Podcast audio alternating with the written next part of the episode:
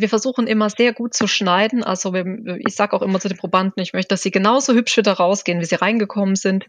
ähm, wenn die Haare lang genug sind, nehmen wir immer unter dem Deckhaar und versuchen wirklich das so zu schneiden, dass es nicht auffällt. Ähm, natürlich, wenn die Leute kürzere Haare haben oder ich hatte auch schon dann ein armer junger Mann am Tag vor seiner Verlobung, äh, musste er die Haare abgeben, weil er die Auflage hatte, bis zu dem Tag das abzugeben und er hatte nur vorne im Pony die entsprechende gewünschte Haarlänge.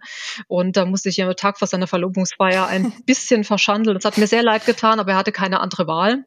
Ähm, ist trotzdem zur Verlobung gekommen? Ähm, das weiß ich nicht. Ich habe da nichts mehr von ihm gehört. Also Silvana war nicht, aber ich denke war mal nicht schon. zur Verlobung eingeladen, glaube ich. Das, Fra danach- Frauen sind nicht so oberflächlich, ich denke schon.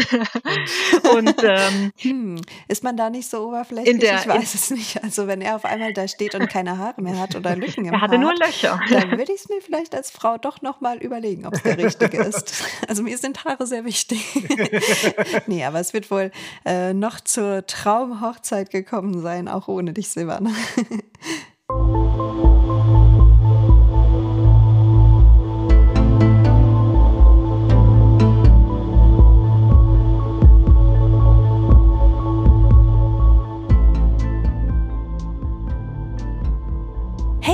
Herzlich willkommen zu einer neuen Folge Rechtsmedizin, Dichtung und Wahrheit.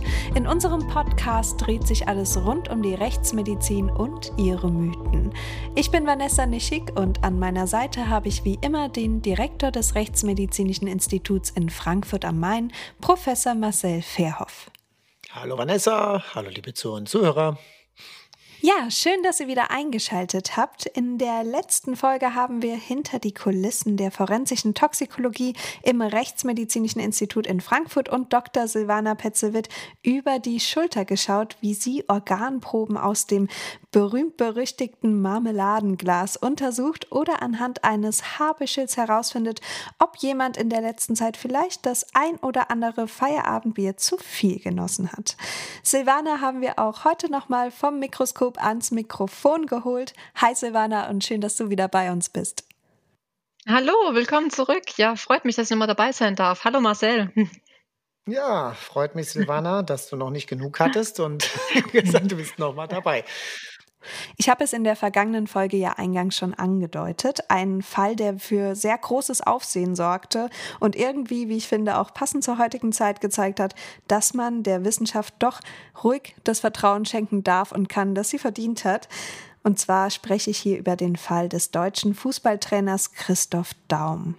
Marcel, du als Fußballer und Fußballexperte kannst diesen Skandal aus dem Jahr 2000 um Christoph Daum, glaube ich, etwas besser erklären, etwas detaillierter als ich. So lange ist das schon her, ne? Wahnsinn. Ja, also bei dem Christoph Daum fiel einfach auf, dass der, dass der unfassbar, ja, wie soll ich sagen, unfassbar energiegeladen war, ne? Aber auch so, egal ob es auf dem Platz war, bei Pressekonferenzen und irgendwie kam dann eben dieser Verdacht auf, dass der Kokain konsumiert. Ja, wer auch immer da Tipps gegeben hat oder ob das wirklich nur durch sein Verhalten war und äh, ja, und dann hat er irgendwie wohl gedacht, also er wurde ihm nahegelegt äh, oder äh, dass er diesen Verdacht ausräumen könne mit einer Haaruntersuchung. Ja, und irgendwie hat ist schwer, ist schwer, das nachzuvollziehen, aber irgendwie muss er wohl gedacht haben, äh, die finden da nichts. Ja, also wie kann man aus den Haaren das nachweisen? Ne? Und dann hat er dem zugestimmt, was äh, dann ein fataler Fehler war, aber er wäre da auch so nicht mehr rausgekommen.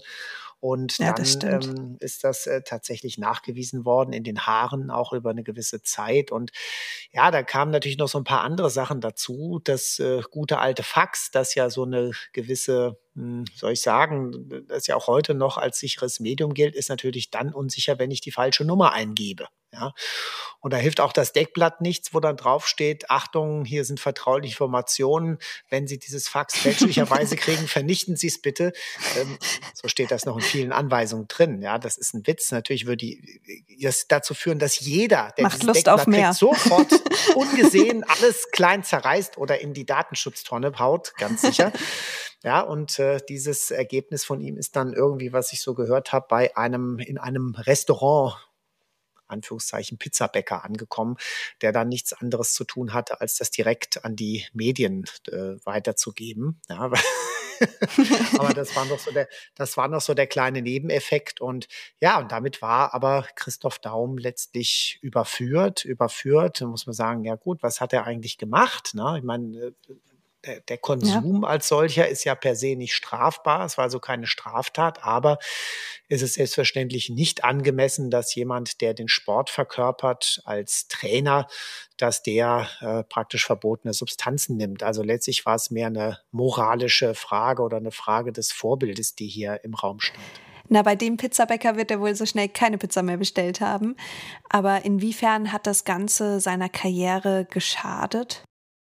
Naja, der hat dann später auch als Fußballtrainer weitergearbeitet, aber der war ja da, kann man sagen, so auf dem Höhepunkt seiner Trainerkarriere. Ja, und das hat dem mhm. massiv geschadet. Also auch äh, vor allen Dingen in finanzieller Hinsicht. Klar, der hat danach Engagements bekommen, aber bei äh, Vereinen im Ausland, äh, die sicherlich weniger bezahlt haben, als er hier äh, damals bei Bayer Leverkusen bekommen hat und vielleicht auch noch später bekommen hätte. Und er war ja schon als Bundestrainer im Gespräch als Trainer von Bayern und das ist alles okay. nichts geworden. Also das hat ihm schon aus meiner Sicht massiv geschadet.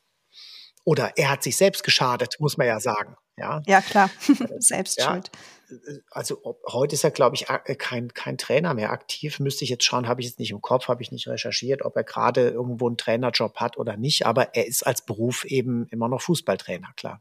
Ja, da ist der Schuss nicht an die Wissenschaft zu glauben in diesem Fall deutlich nach hinten losgegangen, um es mal in der Fußballersprache zu sagen.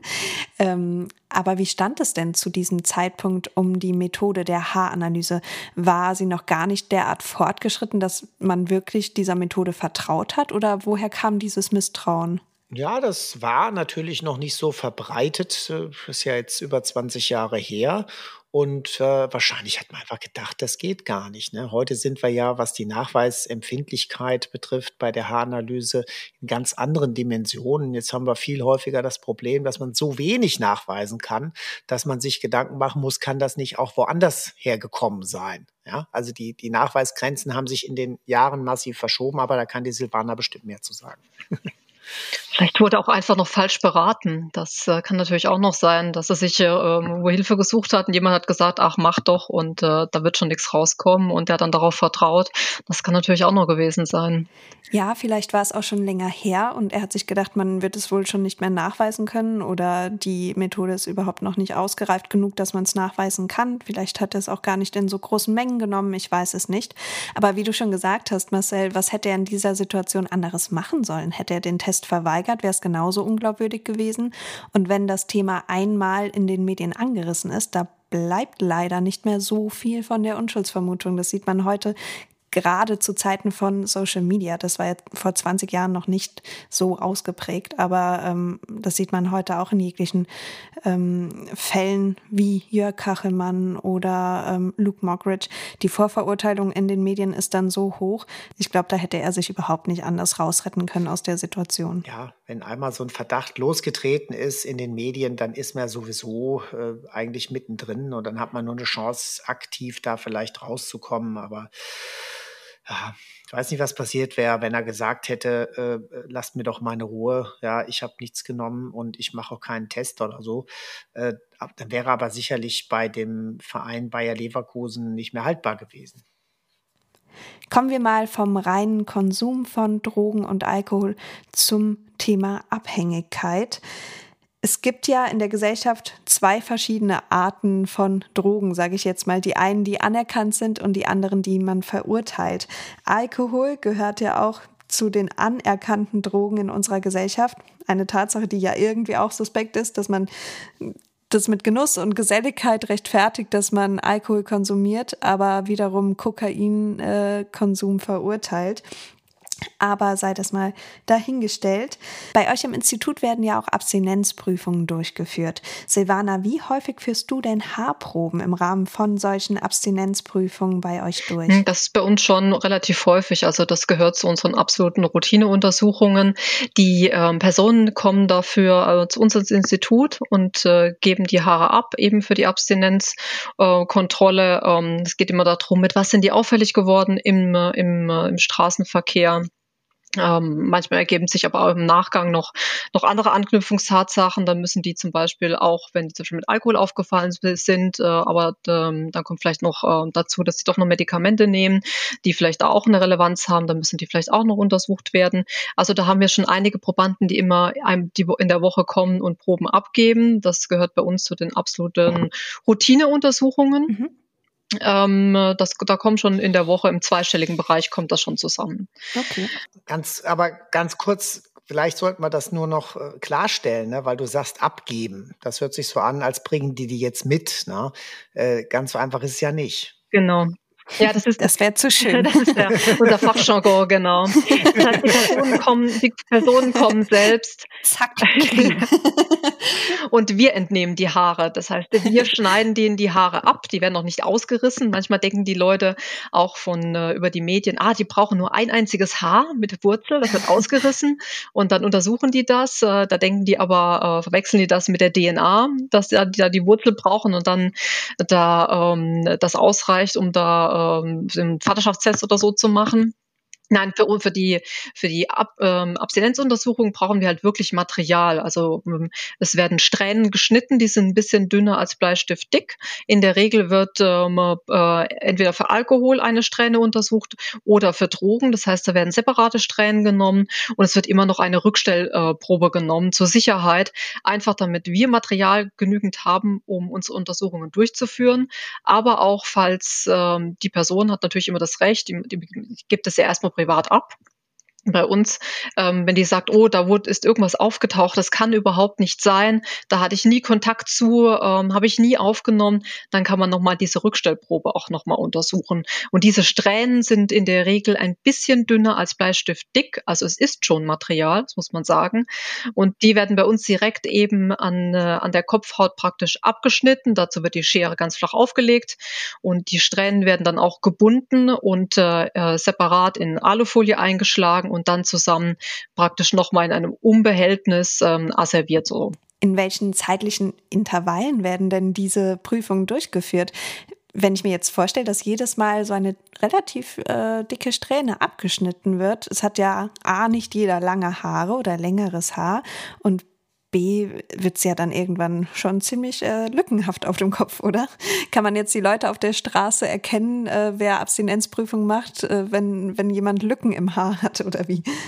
Ah, also ich muss dazu sagen, je nachdem, wie lang die Haare sind, wir, wir versuchen immer sehr gut zu schneiden. Also wir, ich sage auch immer zu den Probanden, ich möchte, dass sie genauso hübsch wieder rausgehen, wie sie reingekommen sind.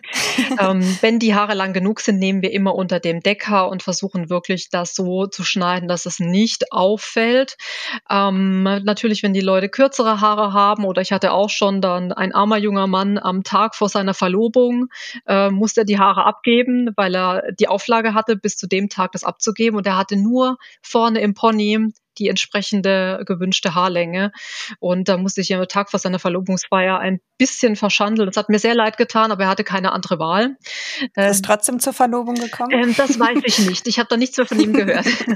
Also Silvana ähm, war nicht, aber ich denke war nicht schon. zur Verlobung eingeladen, glaube ich. Das, Fra genau. Frauen sind nicht so oberflächlich, ich denke schon.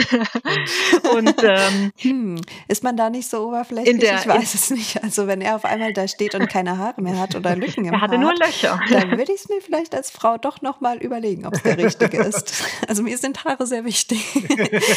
nee, aber es wird wohl äh, noch zur Traumhochzeit gekommen sein, auch ohne dich, Silvana. Ähm, aber in der Regel zum Beispiel für, Al äh, für Alkohol ähm, kommen die Leute im Abstand von drei Monaten.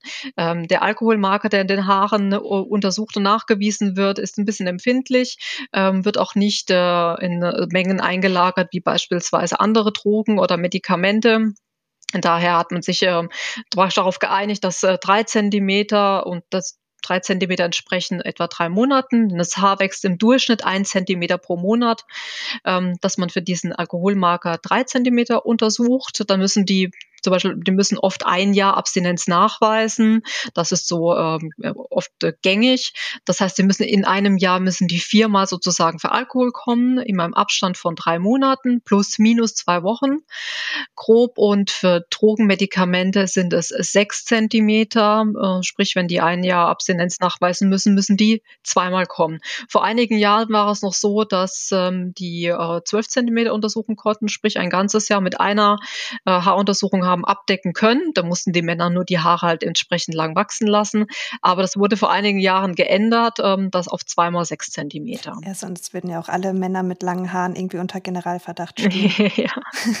Aber wie schaut es denn aus, wenn jetzt jemand wirklich eine Glatze hat? Dann wird auf andere Körperhaare, denke ich mal, zurückgegriffen. Aber genau. das, also Okay. Also dann ähm, bei Männern ist es meistens relativ unkompliziert äh, mit Arm- oder Beinhaaren, die man nehmen kann. Ähm, man kann auch ähm, Rücken- oder Brusthaare nehmen. Das kommt immer darauf an, wie viel ist denn da. Aber natürlich gibt es auch Schamhaare. Die haben wir auch schon genommen. Ähm, da ist halt immer ein bisschen die, die Problematik, ähm, auch von, von von der Anerkennung, sage ich mal. Barthaare gehen auch. Mhm. Aber man muss ein bisschen vorsichtig sein, ähm, wenn man Kopf, auch Kopfhaare hat und gibt dann eher Körperhaare ab. Ähm, äh, das sehen die natürlich dann nicht so gerne, die, weil das die Körper, die Kopfhaare halt das regelmäßigste Wachstum haben. Und bei Körperhaaren ist halt immer noch auch das Problem, dass äh, wenn die nicht einmal komplett entfernt wurden und die haben äh, an, praktisch andere äh, Wachsdauer und äh, andere Lebens, also wo das Haar stehen bleibt sozusagen noch, auch wenn es nicht mehr wächst. Das heißt, man kann da auch eher Haare erwischen, die noch aus dem Konsumzeitraum sind, auch wenn der schon äh, zum Beispiel über ein Jahr her ist wenn die nicht einmal komplett entfernt wurden. Ne? Das äh, Körperhaare sind ein bisschen, ein bisschen so ein bisschen tricky, kann man sagen, aber das ist auch möglich. Ich habe auch schon komplette Rücken rasiert, ähm, äh, für, weil nichts anderes da war. Und der Herr hatte mich dann gebeten, weil der Sommer anstand, hat er gemeint, ob ich nicht gleich den Rest dann noch. Ähm, Wenn wir schon genau, dabei sind. Und dann habe ich in zwei Minuten zack, zack den ganzen Rücken rasiert gehabt. So schnell kann es gehen. aber wäre es da nicht sehr smart, wenn man weiß, dass so eine Kontrolle oder so eine Prüfung anstehen könnte, dass man vorher zum Ganzkörper-Waxing oder Sugaring geht und eben alle Körperhaare entfernen lässt, sodass gar kein Nachweis anhand der Haare mehr getroffen werden kann? Das kann man auch machen. Ähm, also das hatten wir auch schon. Es werden natürlich auch vom, äh, vom Jugendamt ähm, oder vom Familiengericht Leute zu uns geschickt, damit die Haarproben abgeben. Eben wenn da im Raum steht, dass etwas konsumiert wird und eventuell das Kindeswohl dadurch gefährdet sein könnte. Und die haben äh, ähm, da auch eine Dame, die hatte ähm, Haare bis äh, zum Lendenbereich und die ist praktisch beim äh, Jugendamt rausgelaufen äh, zum Friseur, hat alles abrasieren lassen und kam dann äh, so zu uns und hat dann gesagt, ja, ich habe ich hab jetzt nichts mehr. Tja, und dann, ähm, dann können wir natürlich erstmal nichts mehr machen. Ähm, wir können nur das machen, was praktisch beauftragt wurde. Und wenn davon nichts da ist, dann, dann ist das halt so. Dann kann man nur überlegen, okay, ob man dann beispielsweise eine Urinprobe, ähm, wenn das Jugendamt dem zustimmt und die, die, der Proband dem zustimmt, ob man die entnehmen kann. Ähm, aber dann äh, ist das praktisch nicht mehr in unserer Hand. Das heißt, die, die jeweiligen Konsequenzen aus so einem Verhalten werden dann über die Behörden gezogen. Wir können nur was entnehmen, wenn was da ist. Das ist eben so. Ich finde es zu diesem Thema auch ziemlich spannend, den Fall Britney Spears. In der Doku von Michael Zokos, Obduktion, ähm, wird nämlich auch darüber gesprochen, ob es nun Taktik war oder wirklich pure Verzweiflung oder Affekthandlung, dass Britney Spears damals, als es um den äh, Sorgerechtsstreit ging, einfach in einen Friseursalon gegangen ist. Da gibt es ja auch noch ganz viele Bilder und Videoaufnahmen online zu, ähm, wie sie sich da ihre Glatze rasiert hat. Und zwar in Friseursalon, wo viele Haare auf dem Boden liegen und die Haare sich natürlich dann vermischen. Man nicht mehr raussuchen kann, welche waren jetzt genau Britneys Haare, weil ein ganzer Büschel von Haaren da liegt. Ähm, das ist zumindest eine Vermutung, mhm. die man da mal angeführt hat, ob es jetzt Taktik gewesen sei oder nicht. Aber ähm, das ja. ist natürlich auch ein ganz spannender Fakt. Ja, stimmt, richtig. Könnte sein, ja. Interessant wäre auch zu wissen, wie schnell lässt sich denn überhaupt ähm, der Konsum von Alkohol oder Drogen in den Haaren nachweisen. Also wenn ich heute anfangen würde, regelmäßig ähm, ein Glas Wein am Abend zu trinken, wann würde sich das denn wirklich bemerkbar machen oder wann würdest du es aus meinen Haaren herausfinden können? Trinkst also du ein Glas Wein am Abend? Doch.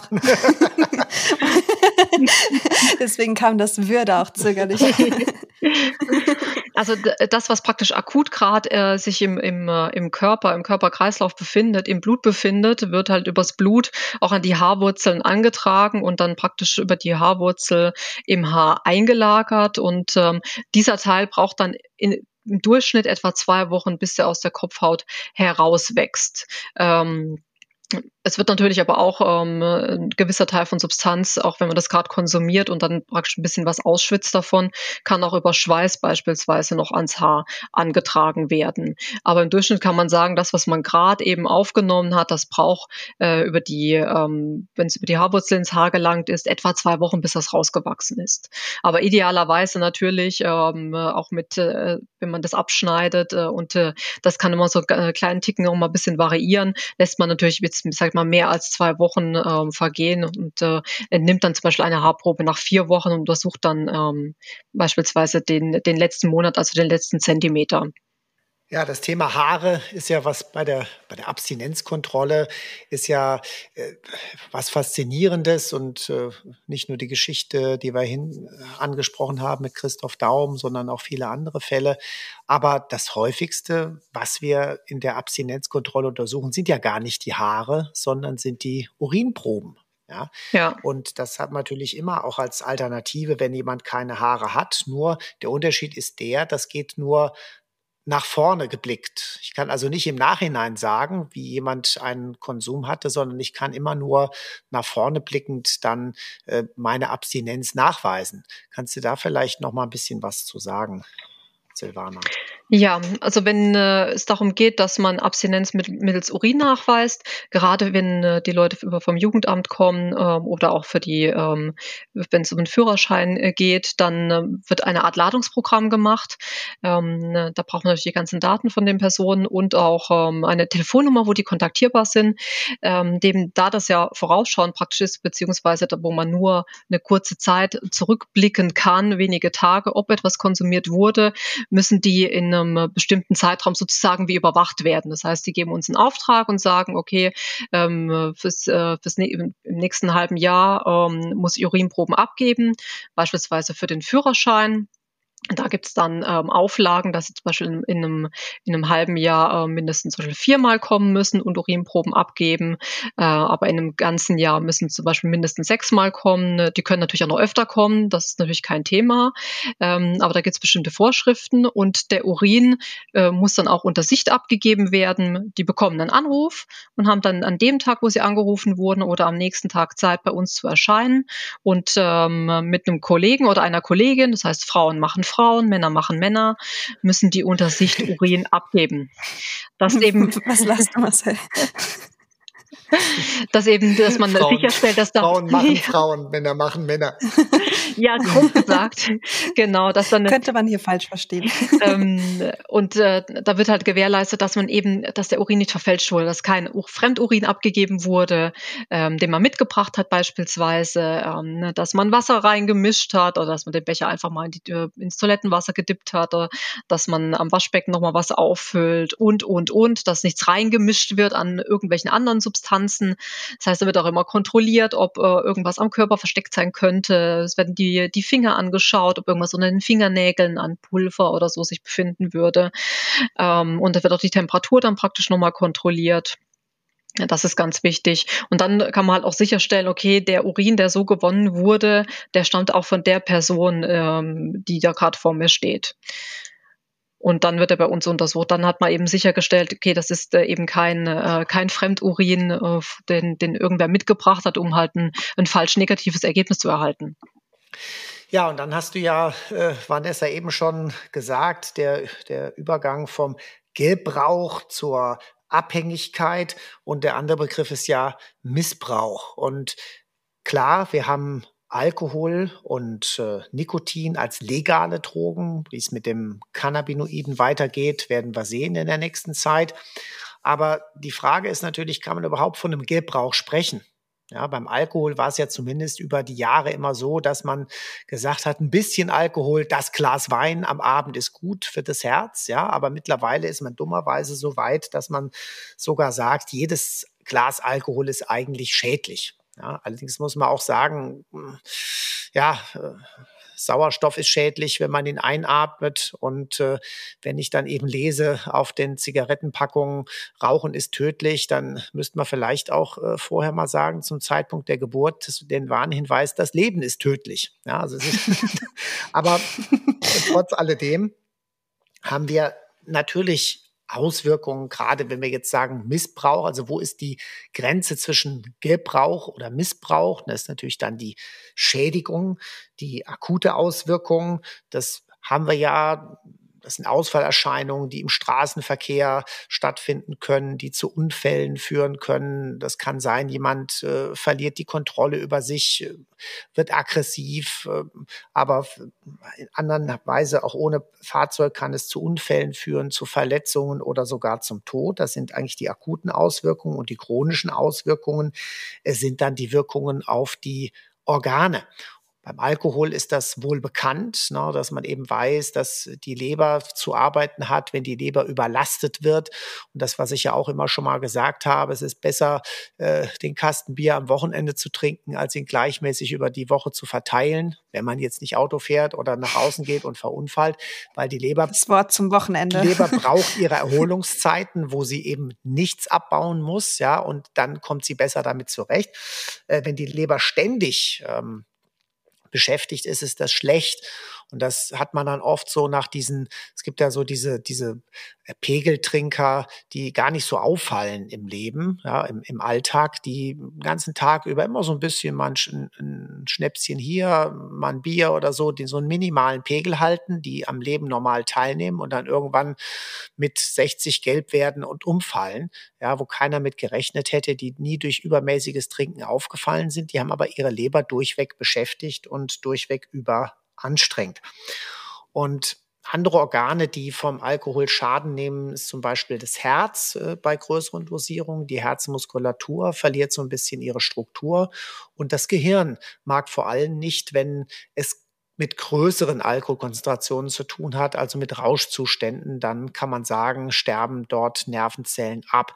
Das sind so die groben oder wichtigsten Wirkungen des Alkohols. Und ja, beim Zigarettenkonsum weiß man nur auch um die vielfachen Wirkungen auf das Herz-Kreislauf-System und auch die Lungenkrebsgefahr und noch andere Krebsarten, die dadurch steigen, also alles weitere Folgen. Und bei anderen Substanzen, ja, geht es zum Teil viel schneller. Und ähm, dann liegt es auch nicht nur daran an der Substanz selbst, sondern es liegt auch an der Verabreichungsform.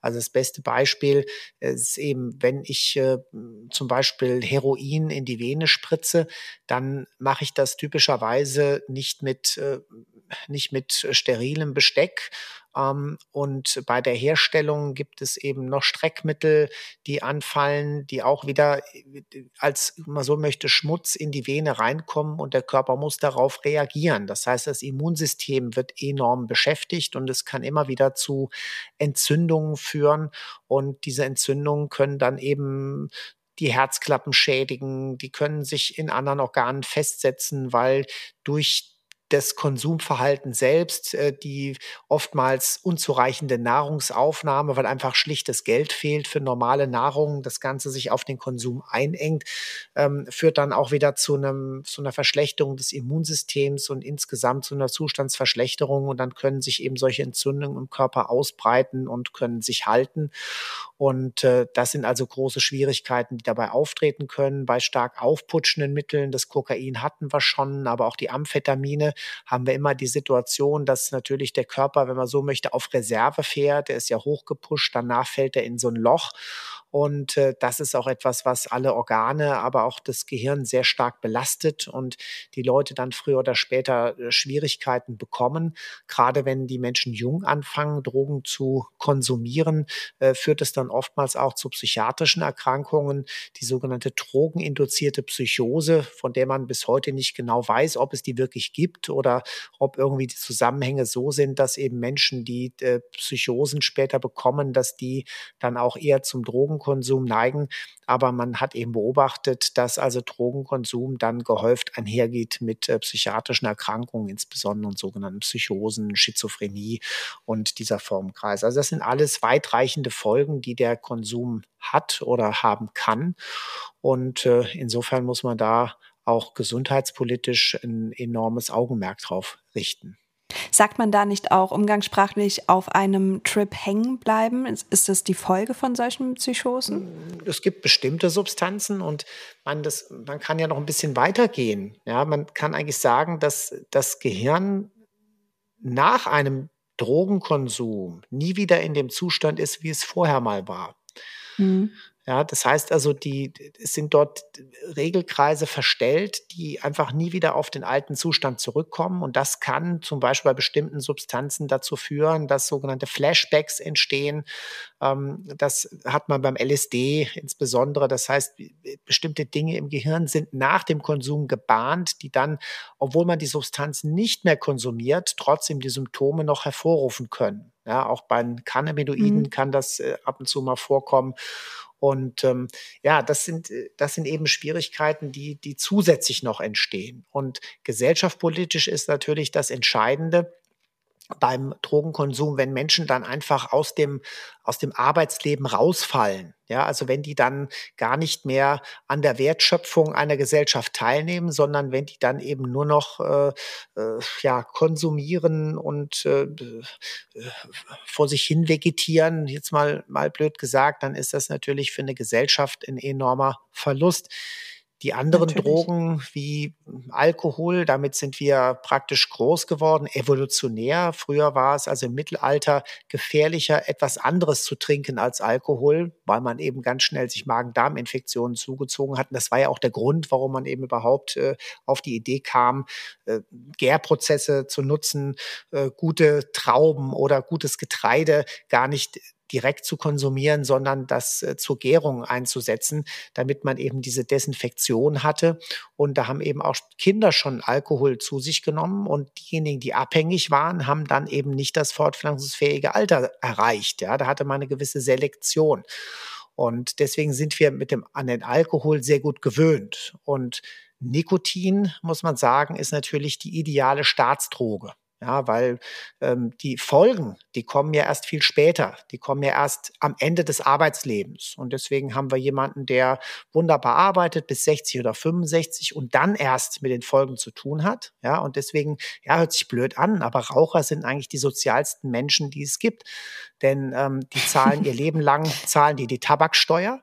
Ja, genau. und dann, wenn sie einen vorzeitigen Abgang machen, entlasten sie das Rentensystem und das Gesundheitssystem wird eigentlich auch nicht belastet durch die Raucher, weil die meisten Gesundheitskosten werden am Ende des Lebens produziert. Und ob jetzt jemand mit 90 allein aufgrund des Alters ein Tumorleiden bekommt. Der wird ja auch typischerweise noch behandelt. Oder mit 63 jemand, ja, die, die Kosten unterscheiden sich nicht großartig. Ja, also deswegen ist ein Märchen zu sagen, Raucher belasten unser System, das ist gar nicht der Fall. Aber das sind jetzt sehr sarkastische Ansichten. Schwarzer Humor beziehungsweise perfide Gedanken hast du da.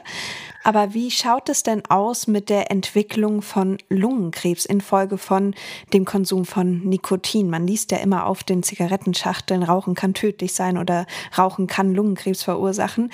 Wie schnell entwickelt sich denn wirklich Lungenkrebs bei Rauchern? Dauert das Jahrzehnte oder reichen da ein paar Jahre aus, um das Risiko zu steigern? Also im Normalfall haben wir da mindestens mal 20 Jahre Vorlaufzeit. Es gibt Menschen, die genetische Belastungen haben, ja, und ähm, da kann das natürlich auch früher auftreten. Da wird es vielleicht auch ohne Rauchen auftreten, aber bei dem sagen wir mal, durchschnittlichen Raucher haben wir so eine, so eine Zeit locker mal von 20 bis sogar 40 Jahren, äh, bis dann Doch, das, so das Tumorleiden betrifft. Ja, ja. Ja, das zeigt aber auch, wenn man im Rauchen aufhört, ja, kann man da auch nach vielen Jahren noch von profitieren. Also selbst jemand, mhm. der, was weiß ich, 40 Jahre geraucht hat und 60 Jahre alt ist, für den lohnt sich immer noch aufzuhören und der reduziert dann wirklich Jahr für Jahr sein Risiko für Herz-Kreislauf-Erkrankungen und für Krebserkrankungen. Ich bin ja sowieso der Meinung, man ist nie zu alt, um etwas in seinem Leben zu ändern, wenn man unglücklich ist. Und man ist also auch nie zu alt dafür, um mit dem Rauchen aufzuhören, auch nicht in den äh, höheren Jahren. Aber kommen wir mal von dem Konsum und von den Abhängigkeiten von Drogen und Alkohol hin zum Sport und zwar diesmal nicht zurück zum Fall Christoph Daum, sondern zum Doping. Silvana, werden denn auch bei euch im Institut Doping-Nachweiskontrollen geführt oder sind da wiederum andere Institute zuständig? Wie läuft das überhaupt ab, diese Doping-Verfahren bei Sportlern? Ja, für Doping, das ist äh, nochmal wie ein Spezialgebiet, ein Spezialuntergebiet.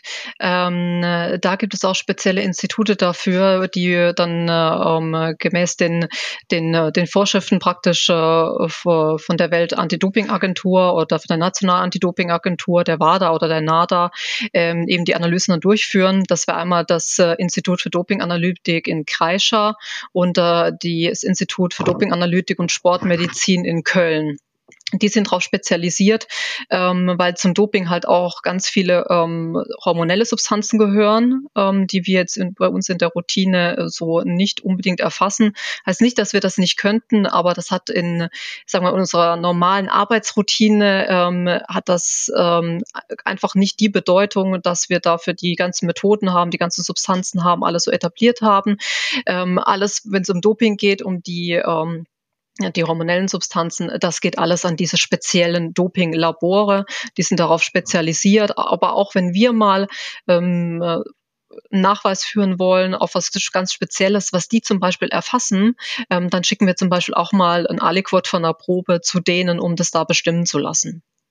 Die Untersuchungen in der forensischen Toxikologie stehen ja meistens in unmittelbarem Zusammenhang mit strafrechtlichen Fragestellungen. Die Abstinenzkontrolle zählt dazu, aber oft geht es ja auch um die Frage, ob jemand zum Beispiel im Straßenverkehr unterwegs war und doch das ein oder andere Bierchen zu viel hatte oder sogar Drogen konsumiert hat. Wir haben uns in unserer Verkehrsmedizin-Folge schon mit den Promillegrenzen und Straßenverkehrsdelikten auseinandergesetzt, aber wir nehmen jetzt mal den Fall an, eine Frau ist nachts auf der Straße unterwegs mit ihrem Auto und überfährt einen Mann. Sie gibt an, der Mann habe bereits auf der Straße gelegen und sie habe überhaupt nicht mehr rechtzeitig reagieren können oder bremsen können. Dann muss natürlich geprüft werden, wie der Wahrheitsgehalt ihrer Aussage einzustufen ist. Also der Sachverhalt muss aufgeklärt werden. Und da kommen natürlich Fragen auf, wie hat die Frau womöglich zuvor Alkohol oder Drogen konsumiert und konnte daher eigentlich gar nicht mehr am Straßenverkehr teilnehmen, beziehungsweise war in ihrer Reaktion dann auch eingeschränkt, konnte deshalb nicht mehr rechtzeitig reagieren und hat den Mann überfahren. Zum anderen gilt natürlich auch zu prüfen, wie das Ganze bei dem Mann aussah. Vielleicht lag er wirklich auf der Straße, aber warum lag er auf der Straße? Hatte er zuvor zum Beispiel Drogen oder Alkohol konsumiert, kam von einer Party? Das muss natürlich alles aufgeklärt werden. Da spielen natürlich dann auch äh, versicherungsrechtliche Fragestellungen eine Rolle. Wo liegt aber denn dann in diesen Fällen der Schwerpunkt bezüglich der Substanzen oder Rauschmittel bei den Blutuntersuchungen, die dann durchgeführt werden? Also auf welche Substanzen konzentriert man sich denn in diesen typischen Verkehrsunfallfällen, sage ich jetzt mal? Gut, wenn wir Blutuntersuchungen von so einem Fall durchführen, machen wir erstmal ein ganz allgemeines Screening, ein Scan auf alle gängigen ähm, Drogen und auf äh, die gängigsten Arzneimittel, die ein, ein, Missbrauchspotenzial haben oder rauschwirksam sein können. Ähm, dann haben wir schon mal erste Anhaltspunkte Manchmal hat die Polizei schon Vortest gemacht, wo man es dann auch nochmal dran entlang hangeln können. Jetzt gehen wir einfach mal davon aus, hier gab es keinen Vortest von der Person, weil die zum Beispiel keinen Urin abgeben konnte oder keinen Urin abgeben wollte, sodass direkt eine Blutuntersuchung, also eine Blutentnahme durchgeführt wurde. Ähm, dann würden wir erstmal gucken, was bei diesem allgemeinen ähm, Screening rauskommt könnte ja sein, da äh, ist schon etwas positiv, wo wir dann sagen, gut, ähm, das könnte dazu passen. Ähm, ich sage mal jetzt nur als, als Beispiel, wir haben zum Beispiel ähm, Morphin gefunden, ähm, könnte sein, ähm, äh, der hat zum Beispiel Heroin konsumiert, deswegen haben wir das Morphin nachgewiesen, ähm, was erklären könnte, weil es ja zentral dämpfend wirkt, warum der da auf der Straße gelegen hat, was jetzt nicht äh, typisch ist, auch nicht für jemand, der einfach nur so müde wäre.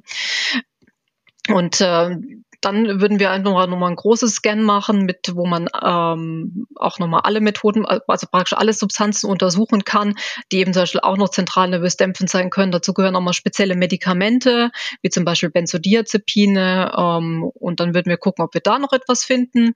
Ansonsten würden wir zum Beispiel, wenn das Morphin positiv war, würden wir uns im Anschluss noch quantifizieren und schauen, was für eine Konzentration hatten wir denn da? Kann diese Konzentration den Zustand von dem ähm, erklärt haben oder nicht beispielsweise?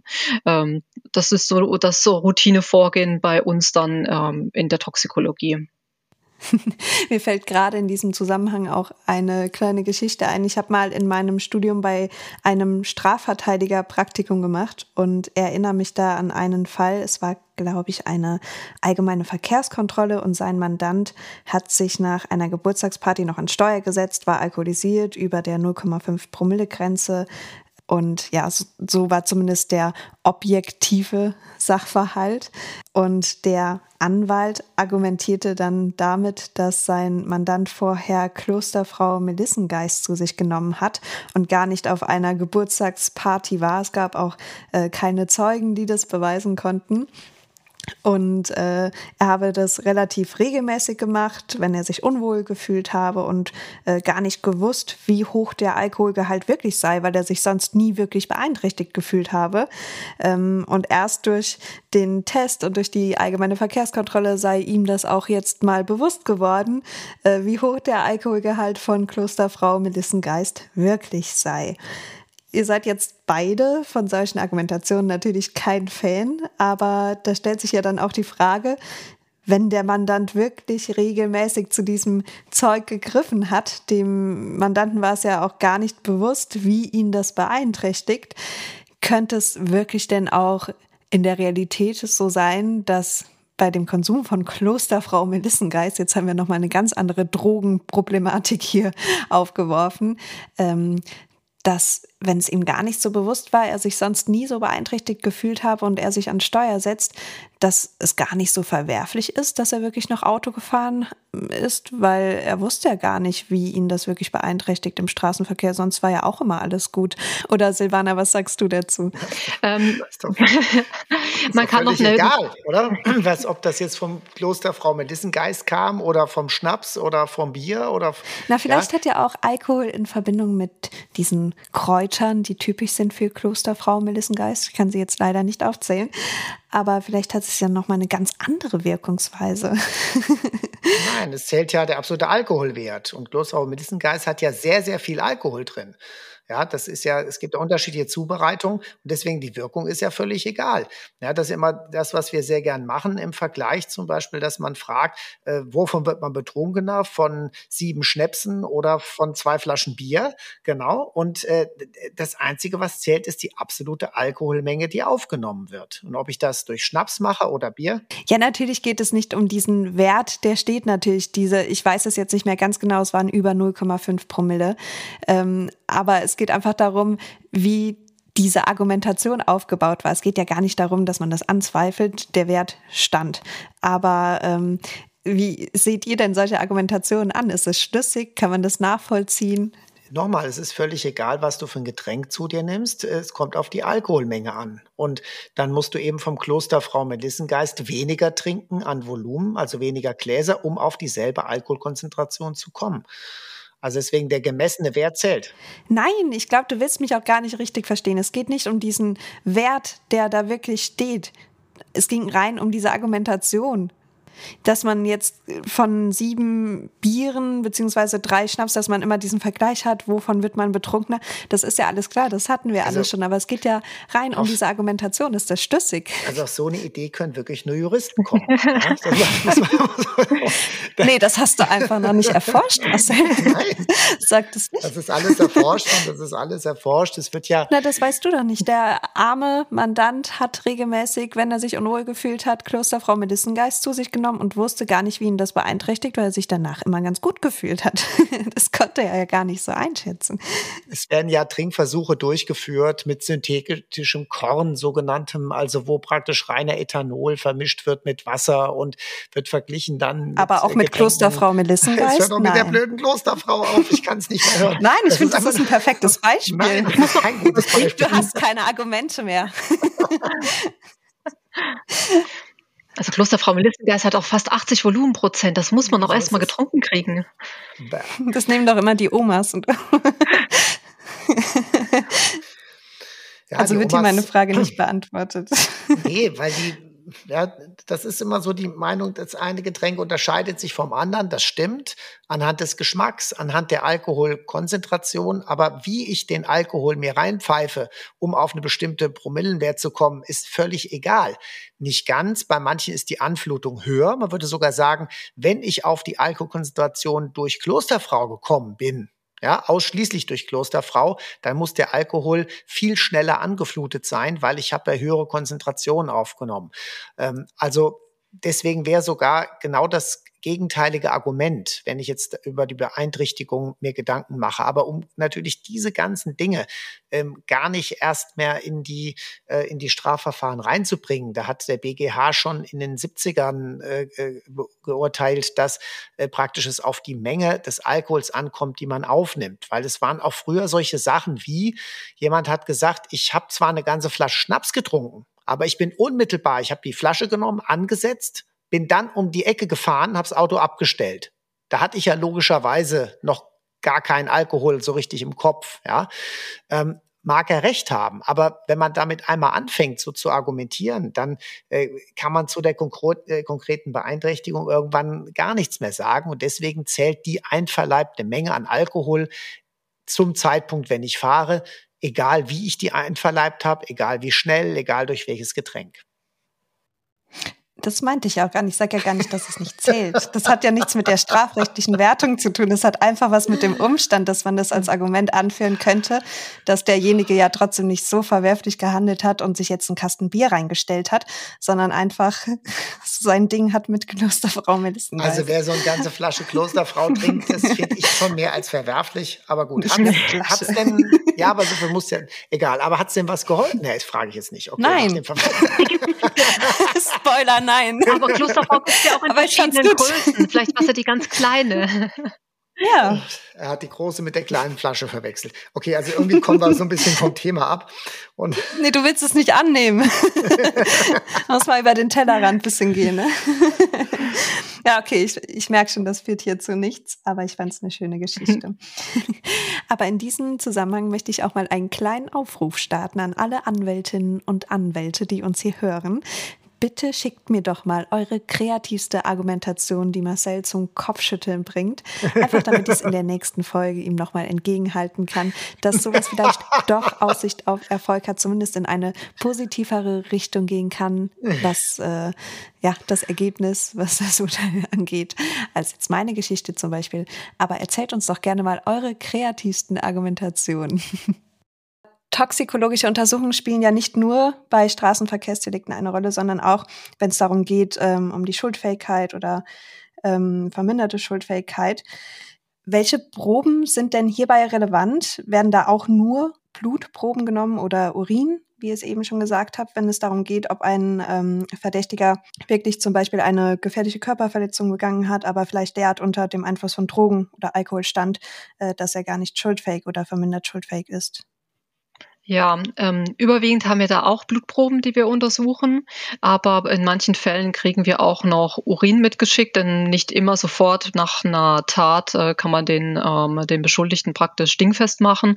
Es gibt auch ähm, Fälle, wo die dann erst Stunden oder, oder Tage später ähm, festgenommen äh, werden und ähm, dann äh, ist natürlich das, äh, was zum zum Tatzeitpunkt sozusagen im Blut war. Das ist dann in der Regel nicht mehr da.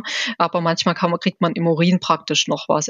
Abbauprodukte zum Beispiel, wo wenn äh, der sich darauf beruft, dass er zum äh, Zeitpunkt äh, des Vorfalls halt unter Einfluss von dem und dem gestanden habe. Aber Blut ist schon das, das überwiegende Material, was wir untersuchen. Aber ab und zu haben wir auch noch Haare dabei. Das kommt aber seltener vor. Ähm, manchmal kommen auch die Personen nach solchen Vorfällen zum Beispiel in Untersuchungshaft und ähm, die, äh, die Blutprobe waren, waren negativ, jetzt nur als, ein, als Beispiel. Und dann berufen die sich aber darauf, ja, dass sie aber so ähm, stark abhängig waren und zum Vorfallszeitpunkt praktisch ähm, irgendwie ähm, in, in Zug geraten sind und ähm, äh, dass sie, sie berufen sich darauf, dass das Ganze eben nur passiert ist sozusagen, weil ähm, sie halt abhängig von der Substanz waren und ähm, dann untersuchen wir zum Beispiel die Haare, um danach zu weisen, ob das stimmt oder ob das nicht stimmt oder ähm, in solchen ähm, Zusammenhängen gibt es auch manchmal dann Vorwürfe von anderen, die vielleicht mit dran beteiligt waren, ähm, der hat das genommen, der hat das getrunken etc. Ähm, dann untersuchen wir dazwischen auch Haare. Es kommt nicht sehr oft vor, aber ich bin auch schon in die JVA gefahren und habe dort direkt Haarproben bei Beschuldigten entnommen, um die zu untersuchen in genau mit solchen Zusammenhängen. Ja, das war es auch schon mit der zweiten Folge über die forensische Toxikologie. Silvana, du hast unseren Zuhörern und Zuhörerinnen in der letzten Folge eine Frage gestellt. Magst du sie nochmal wiederholen und natürlich auch auflösen? Ja, ähm, das letzte Mal habe ich gefragt, ob das denn so passen würde, wie man es manchmal in so Agentenfilmen, ähm, ich, insbesondere hier James Bond-Filme, ähm, ob das passt, wenn die Bösewichte kurz bevor sie dingfest gemacht werden, dann noch schnell auf ihre Zyankali-Kapsel beißen, die sie im Zahn haben und dann sofort tot tot umfallen. Ähm, also von der Menge her, die in so eine Kapsel passen würde, um die 200 Milligramm ähm, Zyankali, sprich Kaliumcyanid, das kann ausreichen, um äh, einen Menschen umzubringen. Das stimmt. Aber von Wirkungseintritt braucht es schon ein bisschen länger. Also das bloße Draufbeißen reicht nicht aus, um sofort tot umzufallen. Zyankali muss ja praktisch erst dann in den Körper kommen, sprich man verschluckt das und dann entsteht im Magen daraus Blausäure, die dann auf aufgenommen wird und da gehen schon ein paar Minuten ins Land. Also äh, direkter Todeseintritt hat man da nicht, aber das wäre natürlich für den für den Film ein bisschen langatmig, wenn man das dann da so eine halbe Stunde oder so oder drüber äh, zeigen würde. Daher wird das natürlich im Film dann immer dementsprechend äh, zusammengekürzt. Wäre die Handlung etwas zu sehr auseinandergezogen. ja. Ja, und deine neue Frage an unsere Hörer lautet, Ah, ja, bleiben wir bei, bei Film und Fernsehen. Ähm, auch ein sehr äh, beliebter und bekannter Film, ähm, Pulp Fiction. Ich wüsste gerne, ähm, ist es äh, Dichtung oder Wahrheit, dass bei einer äh, akuten Opiatvergiftung, sprich mit Heroin, ähm, eine Adrenalinspritze ins Herz äh, sofort alle Wirkungen aufhebt? Okay, Pipe Fiction, da, da geht es dann genau darum. In da warst du noch ganz Genau, diese, berühmt, diese berühmte Szene, wo die arme Juma Furman die Spritze ins Herz bekommt. Okay. Ja, ich bin gespannt. Also mein, mein Wochenendprogramm steht jetzt fest. Pulp Fiction schauen mit Klosterfrau Melissengeist. Aber der großen Flasche. Ich glaube, anders kann man Pulp Fiction auch kaum ertragen, ja. Aber Ich werde es mal anschauen. Wobei meine Lieblingssituation ist ja immer, wo der Problemlöser gesucht wird. Und äh, ja, aber ob der so viel Probleme löst, das äh, wage ich zu bezweifeln. Also bei Pulp Fiction. Aber es ist schon lange her, dass ich das gesehen habe.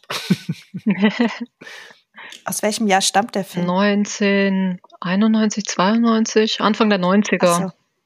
Hm. Nee, da gab es mich nicht. also da habe ich ihn auch noch nicht gesehen, aber. Ja, die Antwort auf diese Frage gibt uns Silvana in der nächsten Folge, die allerdings erst Anfang Mai online gehen wird. Wir haben uns dazu entschlossen, eine ja, unsere Sommerpause in diesem Jahr vorzuziehen und machen quasi eine Frühjahrspause. Wir machen knapp sechs Wochen Pause, also es sind auch nur drei Folgen. Ähm, wir wollen die Zeit tatsächlich für einen kleinen Frühjahrsputz nutzen. ähm, stehen hier und da vielleicht ein paar Veränderungen an. Ähm, und auch in unserem Podcast haben wir ein paar Dinge geplant, die auch umgesetzt werden wollen. Ähm, dafür kommen wir im Mai in aller Frische auch wieder. Und ich freue mich auch sehr, wenn es hier wieder weitergeht. Und wir dann unser hoffe, Zweijähriges feiern können. Na? Das ist ja dann ja. auch schon so. Oh ja, toll. wow. Ja, am 8. Mai hat hm. unser Podcast Geburtstag. Ja. Cool. Bis dahin sind wir auf jeden Fall wieder da. Trotzdem rühre ich noch einmal die Werbetrommel. Wenn euch diese Folge gefallen hat und ihr noch mehr über die Rechtsmedizin erfahren möchtet, dann abonniert uns doch auf der Podcast-Plattform eures Vertrauens und wenn ihr schon mal dabei seid, dann hinterlasst uns dort auch ein paar Sterne. Darüber würden wir uns sehr freuen. Ansonsten könnt ihr uns gerne auf unserer Instagram-Seite besuchen. Rechtsmedizin Podcast heißen wir da. Da gibt's immer wieder spannende Infos und Einblicke ins Rechtsmedizinische Institut in Frankfurt oder eben auch zu den Themen aus unseren Folgen. Und wenn ihr weiterhin Themenvorschläge habt oder einfach Fragen an die Rechtsmedizin oder Feedback loswerden möchtet, dann könnt ihr uns dort gerne auch eine Nachricht hinterlassen. Und ganz neu ist übrigens unser Studio Kriminalistik sozusagen, unsere virtuelle Galerie mit forensischer Kunst. Die findet ihr unter gleichem Namen auf Instagram. Dort laden wir Fotos von eigentlich gar nicht so hübschen Situationen oder Dingen hoch, die aber wiederum ästhetisch dargestellt werden. Schaut da gerne auch mal vorbei. Und ja, damit war's das für heute. Wir sehen uns nach unserer Frühjahrspause wieder. Passt auf euch auf und äh, bleibt gesund vor allen Dingen. Ja, bis dahin alles Gute für euch und von mir aus auch Tschüss und dir nochmal danke, Silvana. Gern geschehen. Dankeschön. Ich habe zu danken. Danke, dass ich dabei sein durfte. Es war uns ein Fest.